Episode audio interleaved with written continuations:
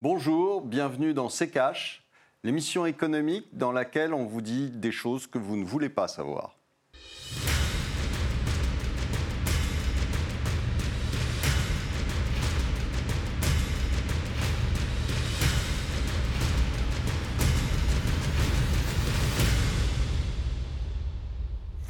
Bonjour, nous allons vous parler aujourd'hui des retraites, euh, de celles que vous n'aurez probablement pas.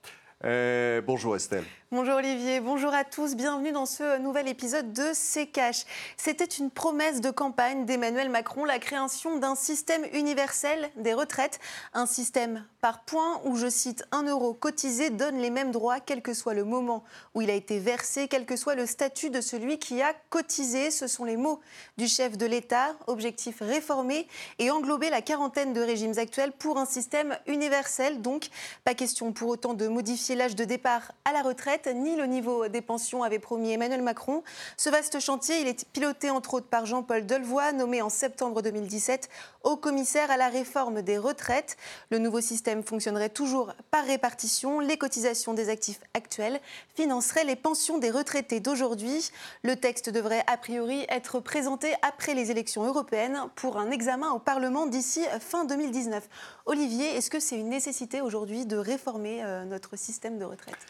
Ça aurait été une nécessité surtout de dire la vérité aux gens. C'est-à-dire que euh, euh, pour des raisons euh, de croissance, pour des raisons démographiques surtout, aujourd'hui le système ne tient pas et ne tiendra pas.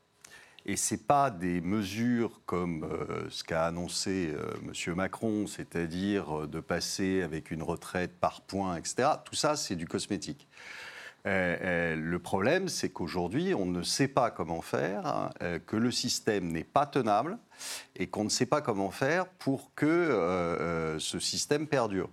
C'est un système qui a été fait au lendemain de la guerre, quand on avait une croissance qui faisait 5 ou 6% quand on avait un taux de chômage qui était inexistant, moins de 1 jusqu'en 75 à peu près, euh, et euh, où vous aviez euh, un taux de natalité qui était largement au-dessus des 2,10, vous savez, qui est le, taux de remplacement. Donc, taux de fécondité qui permet le mmh. remplacement. Donc, aujourd'hui, on a de plus en plus de gens qui sont dépendants, soit parce qu'ils ont moins de 20 ans et qui ne travaillent pas encore et qui dépendent de leurs parents, soit parce qu'ils ont plus de 65 ans c'est pas très à la mode en France de travailler, de cumuler retraite et travail. Euh, ce qu'on fait, euh, euh, par exemple, énormément, et surtout depuis la crise de 2008 aux États-Unis, vous avez quasiment 20% de cette classe d'âge qui continue de travailler et qui cumule ça avec une retraite. En France, on est à 2,8 de mémoire, donc très en dessous. Et le, problème, si vous voulez, c'est surtout qu'on a menti. On a menti depuis des années en disant ça va passer, vous inquiétez pas, on va reculer d'un an. Oui, bien sûr qu'il faut réformer, mais le problème, c'est que euh, ça n'en finira pas. C'est-à-dire que vous allez passer à, 62, à 64, à 65, et puis euh, vous allez aller jusqu'où euh, Comme les Japonais, jusqu'à 75 ans ou 78 ans. Il y a un moment où il faut vraiment se poser des questions. Et malheureusement, euh, comme on ne se les est pas posées quand il fallait, euh, ça va être de plus en plus difficile. Vous ne pouvez pas non plus vous diriger euh, comme certains pays l'ont fait sur de la retraite par capitalisation. comme par exemple les États-Unis, bah, parce que tout leur système de retraite est en large déficit hein, et est en train de craquer. Pour revenir juste sur, sur la réforme voulue par Emmanuel Macron, le système universel, c'est une bonne ou une mauvaise idée? C'est une bonne idée, c'est-à-dire qu'il est normal d'aligner tous les, tous les régimes. Ce sera plus simple pour les gens. Ça, sera plus simple. Alors il y en a qui vont râler parce que c'était, euh, c'était peut-être plus avantageux pour eux. Mais euh, euh, le problème, c'est qu'aujourd'hui, le, le, comme on n'a pas fait ce qu'il fallait dans le, le temps où on pouvait le faire, bah, aujourd'hui, ça va être, catastrophique. C'est-à-dire quand vous allez expliquer à des gens qu'il va falloir travailler alors qu'ils ont des, des, boulots durs euh, et, euh, physiquement difficiles, quand vous allez leur expliquer qu'il va falloir continuer à bosser jusqu'à 70 ans, ça va être euh, compliqué. Alors justement, Olivier, l'âge légal de départ à la retraite aujourd'hui est fixé à 62 ans. Emmanuel Macron avait promis qu'il n'y toucherait pas. Pour autant, certains membres du gouvernement ont créé la confusion récemment. Édouard Philippe, mais aussi Agnès Buzyn, la ministre des Solidarités et de la Santé, invitée du grand jury sur RTL, Figaro et LCI le 17 mars dernier. Elle a déclaré, à titre personnel, être plutôt favorable à un recul de l'âge de la retraite. Est-ce que de toute façon, on ne va pas y couper? Est-ce qu'il faut modifier cette On n'y coupera pas. On n'y coupera pas. Vous avez plus de gens euh, qui sont dépendants. Alors quand vous prenez les moins de 20 ans et les plus de 65, mhm. vous avez plus de gens aujourd'hui qui sont dépendants, qui donc ne travaillent pas, qui ne touchent pas de salaire que de gens qui travaillent et qui touchent un salaire. Donc il y a quelque chose qui ne va pas. Alors le ratio aujourd'hui c'est 1,7. Non, c'est pas 1,7 parce que 1,7 c'est aussi un mensonge, c'est-à-dire qu'on part de la classe d'âge. On vous dit aujourd'hui la classe d'âge 20-65 travaille. Ben non, la classe d'âge 20-65 ne travaille pas parce que vous avez un taux de chômage qui est euh, très large, et puis vous avez des gens qui ne travaillent pas dans les 20-65. Donc c'est faussé dès le départ, on vous dit 1,70, mais ce n'est pas 1,70. Alors Olivier, le recul de l'âge de la retraite, c'est l'une des pistes d'un rapport sur le financement de la dépendance écrit par le haut fonctionnaire Dominique Libaud. Il a été remis au gouvernement au programme 175 propositions pour faire face au vieillissement du au vieillissement de la génération du baby-boom pour financer la dépendance. Tour d'horizon de ces propositions avec le tiroir cash d'Antoine Bassès. D'ici 2050, le nombre de Français de plus de 85 ans devrait passer de 2 à plus de 5 millions. Et c'est un problème, plus on vit vieux, plus il faut financer les retraites. Du coup, le gouvernement a demandé un rapport avec un titre bien sympa, Grand âge et autonomie, remis le 28 mars. Il donne 175 pistes pour faire face au vieillissement des Français et à la dépendance. Au-delà des propositions censées renforcer le bien-être des seniors, avec des EHPAD moins chers et plus petits, plus de financement ou encore une meilleure prise en charge à domicile des personnes âgées. Ah oui, ça ce serait cool.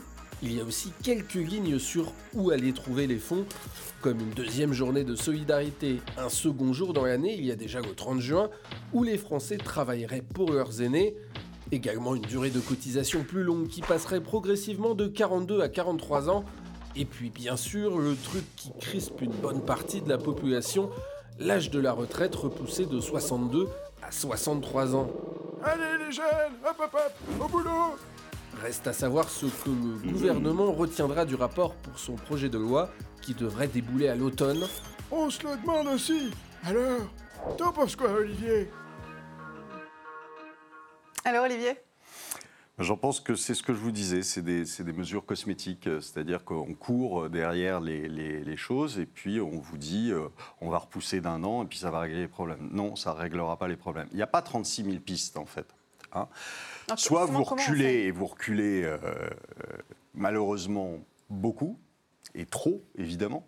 Donc soit vous reculez l'âge de la retraite, soit euh, vous augmentez les cotisations, mais ça, ça va être compliqué parce que ça veut dire que euh, vous privez de revenus une, grande partie de la population actuelle, celle qui paye pour, euh, pour les retraités. Soit vous diminuez les pensions, mais ça va être compliqué aussi parce qu'il y a des gens qui s'en tirent pas déjà avec les pensions actuelles, donc ça va être, ça va être difficile. soit vous pouvez essayer de demander aux gens de cumuler retraite et des, temps partiels, etc., euh, pour euh, euh, cumuler le travail, sauf qu'en France, ça ne se fait pas beaucoup déjà d'employer des gens après 50 ans, alors après 65, ça me paraît encore plus difficile. Et là, vous avez une marge de progression énorme, puisque je vous dis, on est très en dessous des, pays de l'OCDE en termes de, pourcentage de gens retraités qui travaillent.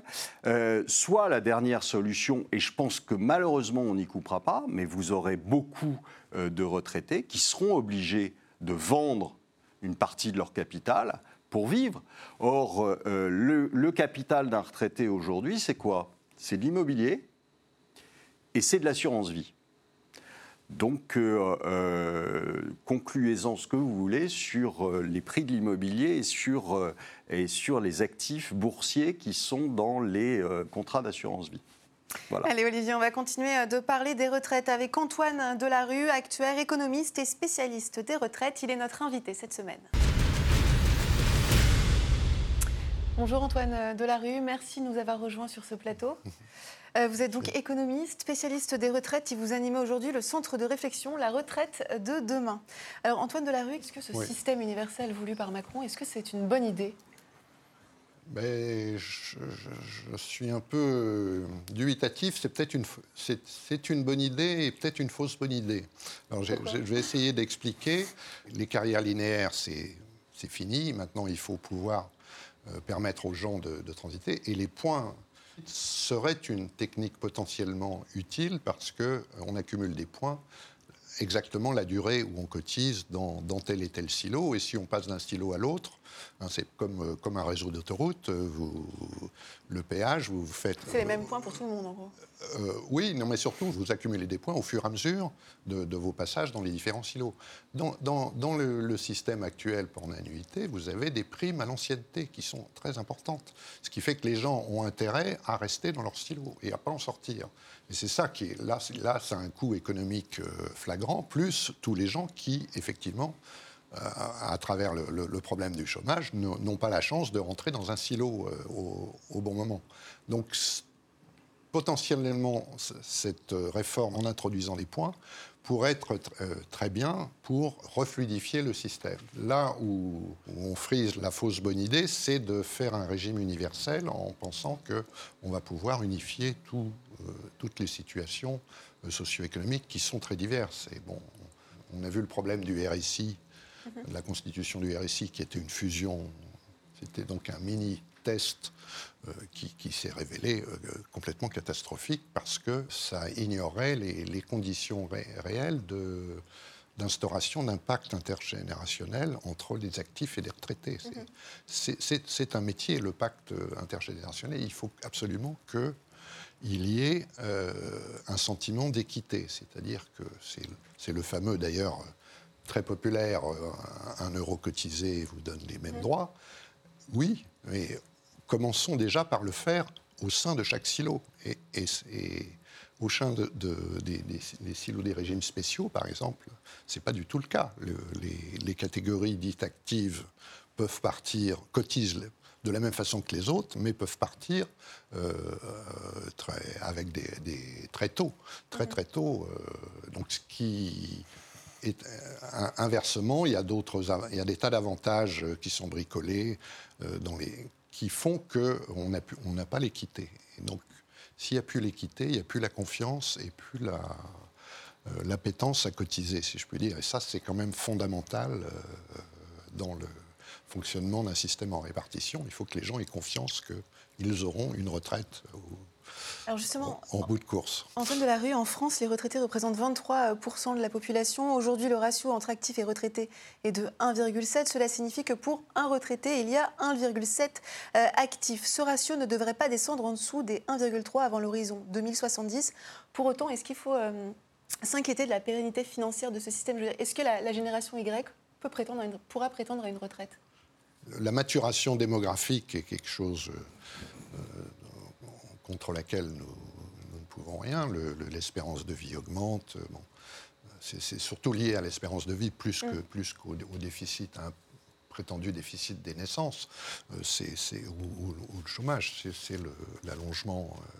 Donc ça, euh, nous n'y pouvons rien, mais nous pouvons tout à fait le, le- le prévoir, l'anticiper. C'est- le, boulot des actuaires de, de faire des, des projections en ce sens. Et, et alors après, comment on adapte le, le dispositif Il y a toujours le choix entre euh, diminuer un peu les droits, euh, reporter l'âge. euh, bon, ça, c'est des, des choix qu'il faut, sur le- dans lesquels il faut avoir des, des structures de gouvernance qui soient responsables et, euh, et pertinentes. Voilà. Donc, Non, mais le problème, c'est que, euh, c'est que euh, on a pendant, euh, pendant des années, on a caché la vérité aux gens. C'est-à-dire que déjà, on leur cache le, le- le vrai taux de chômage. Mmh. Donc le vrai taux d'emploi, entre, mmh. entre, autres choses. Donc ça veut dire quoi? Ça veut dire qu'ils euh, ils sont persuadés que euh, euh, le, système va tenir parce que, je vous dis, on fait un peu de cosmétique, on repousse d'un an et puis on dit ça passera. Non, ça passera pas parce que démographiquement, ça passe pas. Et les chiffres que vous, aviez, que vous avez eu derrière mmh. vous, là, il y a deux minutes, où on vous dit il y a un set personnes actives pour euh, indépendants, euh, c'est déjà plus vrai. Parce que si vous prenez le vrai taux d'activité, c'est-à-dire euh, la classe d'âge, mais pas simplement la classe d'âge, mmh. si vous déduisez de ça les gens qui ne travaillent pas, mmh. bon, à ce moment-là, vous tombez sur à peu près 23 millions de personnes qui travaillent mmh. et 34 qui ne travaillent pas. Vous faites comment? Alors, euh, soit on se penche sur le, la question et on, on, change complètement de modèle, et à ce moment-là, il faut en réinventer un, parce que le système, non plus par capitalisation, je vous ai dit aux États-Unis, ne fonctionne pas. Il ne fonctionne pas. Tous les, tous les fonds aujourd'hui de, de, de pension, de, de, retraite aux États-Unis sont en déficit. Et ne sont pas en petits déficits. Ils sont en déficit quelquefois jusqu'à 60%. Euh, aujourd'hui, vous avez des, fonds de pension privés aux États-Unis qui ont réduit les, pensions euh, de retraite, et pas un peu, de 20 à 40%. C'est quand même gigantesque. Euh, alors que vous avez des marchés financiers qui sont au plus haut. Donc il y, a vraiment des questions à se poser. Hein, puisque tout repose sur le, système par capitalisation, tout repose sur les marchés financiers. D'accord? Aujourd'hui, on a des marchés financiers qui sont au plus haut, on a des fonds de pension qui sont en déficit et on a potentiellement des marchés qui vont se casser la figure hein, avec des fonds de pension qui ont mis de plus en plus d'actions, de plus en plus de risques pour essayer de rattraper les pertes qu'ils avaient faites. Donc aujourd'hui, on a un système de retraite aux États-Unis qui peut à tout moment sauter. S'il y a une baisse de 30% sur les marchés actions, c'est fini. Terminé. Ils en ont 45% dans les, dans les portefeuilles. Mhm. Donc euh, ça veut dire que c'est terminé. Donc euh, on est dans un... Aujourd'hui, j'ai l'impression quand même qu'on voit beaucoup d'agitation de la part de tous les gouvernements d'ailleurs. On voit beaucoup d'agitation de gens qui... Euh, comme ils n'ont pas euh, grande idée sur la question, bah, vous en fument en vous disant on va baisser ça, remonter légèrement ça, etc. Alors qu'il faudrait sérieusement, ils se penchent sur la question. Alors c'est vrai qu'on ne peut pas y faire grand-chose à la démographie, hein, malheureusement. mais je pense qu'il y, a réellement des, questions à se poser sur ce que je vous ai dit, c'est-à-dire le, les carrières qui n'ont plus rien à voir avec euh, ce qui se passait. Quand on a bâti ce système, c'était euh, au lendemain de la guerre. Il y avait de la croissance, il n'y avait pas de chômage, il y avait euh, enfin, le moins d'un pour cent de chômage jusqu'en 75. Hein. il n'y avait pas de chômage, il y avait de la croissance qui était autour de 5%, il y avait un taux de natalité qui était très fort. Mmh. ça n'avait juste rien à voir. Et aujourd'hui, penser qu'on va conserver ce système alors que les données les variables, elles, ont pas, pas un peu, complètement changé, bah, pour moi, c'est une aberration. Antoine Delarue, sur quelle piste il faudrait, euh, du côté de quelle piste il faudrait aller justement pour, euh, si on voulait un changement de, un changement de modèle, par exemple Je crois qu'on ajuste, enfin, les, systèmes s'ajustent, les, silos dont je parlais s'ajustent en fonction de, cette évolution. Chacun à leur rythme et chacun pour. Euh, alors, certains font des réserves, certains il euh, y a, sont déjà en déficit. ils répondent. Euh, mais euh, si vous voulez, moi je, crois beaucoup à la gouvernance de, ces, de ces régimes socioprofessionnels. Là où il y aurait une opportunité avec la, réforme dite systémique de Macron, c'est un peu de d'aller au-delà de ces changements paramétriques, dits paramétriques, que, chaque régime fait mhm. un peu dans le désordre ou dans l'ordre, ça dépend euh, des, réformes, mais euh, euh, qui, qui, continuerait. C'est un peu de rebattre les cartes en donnant une voix, à mon avis, à toutes ces carrières multiples, mhm. ces parcours en zigzag, qui sont à la fois les fragiles, ceux qui prennent le plus de risques, et puis les, les plus menacés par le, ce système en silo. et, et, qui seront les sacrifiés, en fait. Qui sont un peu les sacrifiés de demain si, on ne fait rien. Donc il y a cette opportunité de faire ça.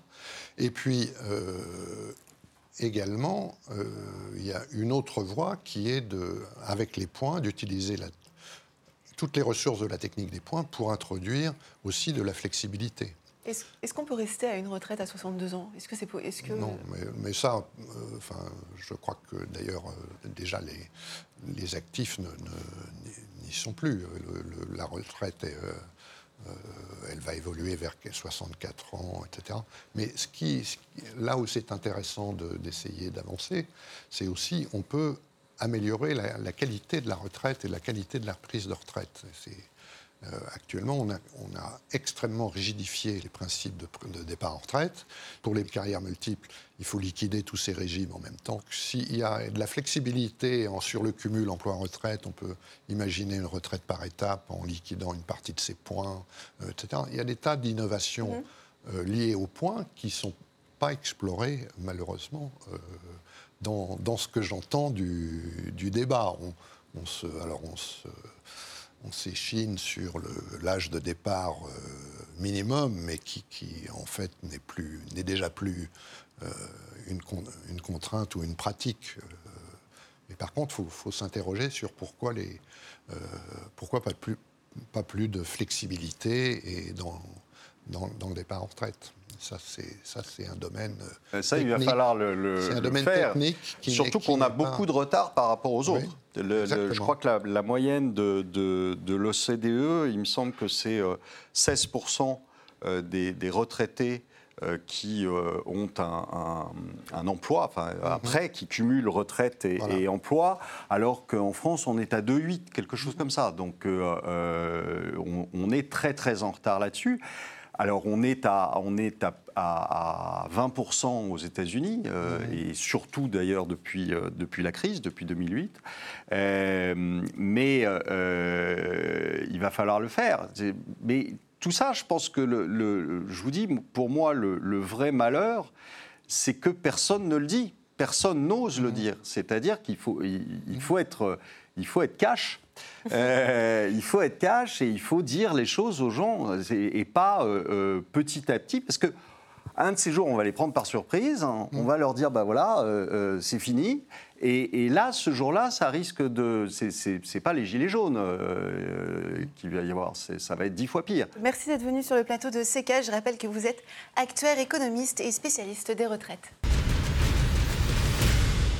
Olivier, place à l'actu de la semaine. Bruno Le Maire, le ministre de l'économie, a annoncé le 4 avril dernier que les retraites chapeaux versées aux dirigeants d'entreprise allaient être limitées par la loi à 30% du salaire. Par ailleurs, un dirigeant ne pourra pas cumuler cette somme avec celle versée au titre d'une clause de non-concurrence. Olivier, en deux mots, une retraite chapeau, euh, qu'est-ce que c'est? Est-ce que ce plafonnement à 30% est une bonne idée? Vous savez, c'est euh, ces dirigeants qui, euh, malgré le, fait qu'ils aient euh, quelquefois euh, mis euh, la, société en difficulté ou autre, hein, qui partent avec quelques millions dans la poche. Donc, indépendamment de la performance économique qu'ils ont, qu'ils ont réalisée. Donc, en effet, les limiter ne me paraît pas totalement aberrant, en tout cas dans certains cas. simplement, rassurez-vous, quand vous avez des, des sociétés, c'est souvent des sociétés qui sont des sociétés internationales, des sociétés du CAC 40, hein, mhm. euh, euh, souvent, eh bien, il y a X euh, dizaines de moyens de lui payer ailleurs, dans d'autres pays, etc. Donc ça ne changera pas grand-chose, rassurez-vous, pour le dirigeant qui pourra toujours détourner la chose. maintenant, sur le fait, en effet, parce qu'il y, a souvent eu quand même des retraites qui ont été indécentes donc euh, des retraites chapeau qui ne se justifiaient pas et qui étaient indécentes. Donc euh, pourquoi pas? Simplement, il faudra surveiller la manière dont c'est fait. Allez Olivier, avant de refermer cet épisode, place au débrief des commentaires. Notre dernier épisode portait sur la visite euh, de Xi Jinping en France et nous avons Liam Galagueril qui dit l'Italie a eu raison, le comportement de l'Europe et de Moscovici vis-à-vis -vis de l'Italie fut indécente, c'est juste un retour de bâton. Bah, le, comportement, on avait fait d'ailleurs une émission sur l'Italie, euh, le comportement euh, de la France, mais pas simplement de, de, M. Moscovici, M. Macron qui, dès l'élection, euh, commençait à parler de chemise brune en Italie. on a commencé à les insulter. ils nous l'ont bien retourné depuis c'est un peu, un peu ridicule euh, de, voir ça. Euh, et euh, en effet, l'Italie a eu raison. Alors raison ou pas raison, il faut, il faut voir qu'on joue avec un acteur qui est mille fois plus gros que nous. Et, et, à la fin, je suis pas sûr que ce soit les Européens qui y gagnent. Alors il y a Oscar novembre, la Chine règne déjà sur l'Europe. Quand avez-vous acheté quelque chose qui ne soit pas made in China? Euh, moi, j'essaie d'acheter des, choses qui ne sont pas made in China, mais euh, euh, sûrement il doit y en avoir dans le lot. Et c'est ce que je vous dis, on joue, on joue pas dans la même cour. Voilà, nous sommes des nains et, et, donc nous avons organisé notre propre impuissance avec l'Europe. Et enfin, Olivier Dany qui vous écrit que l'Italie va servir de cheval de Troie aux Chinois pour intensifier leur emprise sur les pays européens. Oui, euh, oui, peut-être. Me je ne sais pas si euh, euh, il vaut mieux être toujours le premier, vous savez, à, signer que le dernier contraint et forcé. Donc, je ne suis pas sûr que ce soit mauvais pour les Italiens. Et puis, si vous voulez, si on arrêtait de, les enquiquiner, si on arrêtait surtout de les maintenir dans une Union européenne qui ne fait que les maintenir sous pression au niveau de leur production industrielle, au niveau de tout, euh, eh bien peut-être qu'ils n'auraient pas besoin de se tourner vers les Chinois. Si on n'avait pas euh, mis euh, la Grèce à feu et à sang, peut-être qu'ils n'auraient pas été obligés de vendre leurs ports, notamment aux Chinois, mais de vendre leurs aéroports à l'Allemagne. Donc, merci, merci Olivier, merci de nous avoir suivis. Je rappelle que vous pouvez retrouver notre émission consacrée à la visite de Xi Jinping sur notre site internet rtfrance.tv. N'oubliez pas aussi de réagir à cette émission avec le hashtag RT Cash sur les réseaux sociaux. On se retrouve la semaine prochaine. Olivier, un dernier mot pour la route. J'ai bien peur qu'on ne touche pas notre retraite et Estelle encore moins.